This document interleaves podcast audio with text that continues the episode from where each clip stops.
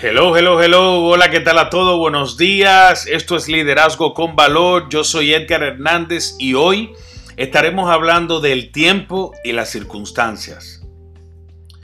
¿Cuál es primero? ¿Las circunstancias o el tiempo? En Eclesiastes 3 dice, todo tiene su tiempo y todo lo que se quiere debajo del cielo tiene su hora. Tiempo de nacer y tiempo de morir tiempo de plantar y tiempo de arrancar lo plantado, tiempo de llorar y tiempo de reír. El tiempo no es nuestro y no lo controlamos. No está a nuestro alcance más que verlo simbólicamente, así como lo vemos en el reloj. Y en base a eso es lo que hacemos cada día, lo que delimita cómo manejamos nuestro tiempo. Y en base a esto que llamamos tiempo, creamos nuestro mundo de planificaciones, nuestras metas, nuestro esquema de vida y nuestras proyecciones en cualquier ámbito de nuestra vida. El tiempo está completamente bajo el mandamiento y la dirección de Dios. Incluso de las cosas físicas existentes en el tiempo, es Dios quien determina por completo su existencia. La palabra dice, por tanto os digo, no os afanéis por nuestra vida, que habéis de comer o que habéis de beber, ni por vuestro cuerpo, que habéis de vestir. ¿No es la vida más que el alimento y el cuerpo más que el vestido?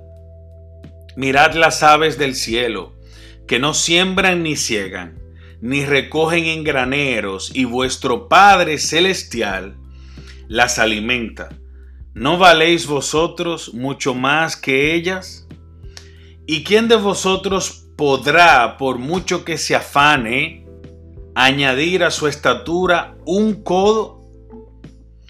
Por otra parte, pero no aparte, están las circunstancias. Muchos usamos la frase mis circunstancias y yo, sin conocer quizás la profundidad de este contexto, el cual abarca factores claves dentro de su significado como el tiempo, el lugar, el modo, etc.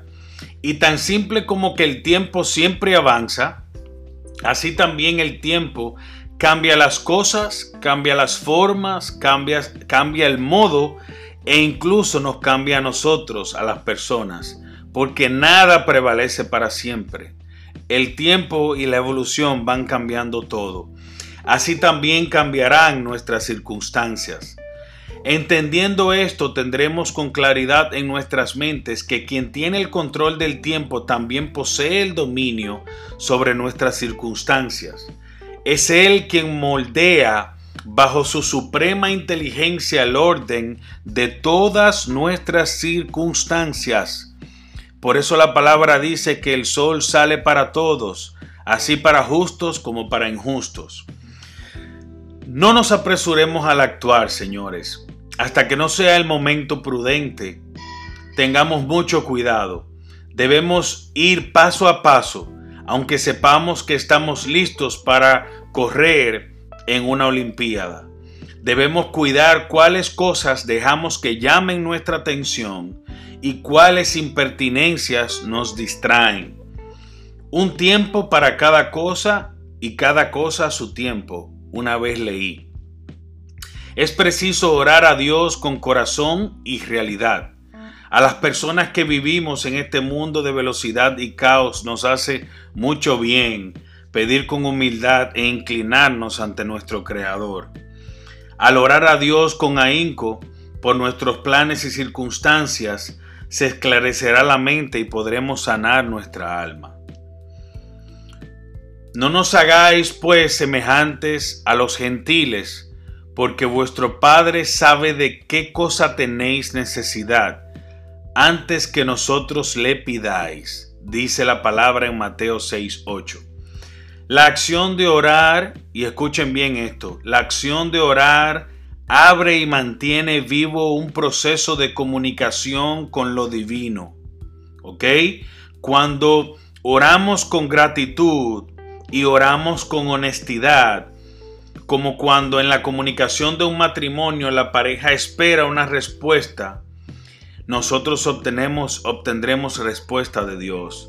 Porque es como en el matrimonio, si no hay una respuesta de nuestro cónyuge, entonces inicia un proceso de quiebre y nuestro Creador nunca va a permitir eso si realmente oramos con ahínco y con sinceridad. Debemos caminar confiados, sin prisa, pero siendo diligentes, calmados, pero atentos, llevando el ejemplo de la fe, teniendo certeza de aquello que esperamos y convicción de eso que aún no vemos. Esto es todo por hoy. Gracias por estar y compartir un poquito más de liderazgo con valor. Nos vemos en otra entrega más en esta semana. Yo soy Edgar Hernández. Les deseo un excelente día y que Dios le bendiga. Bye bye.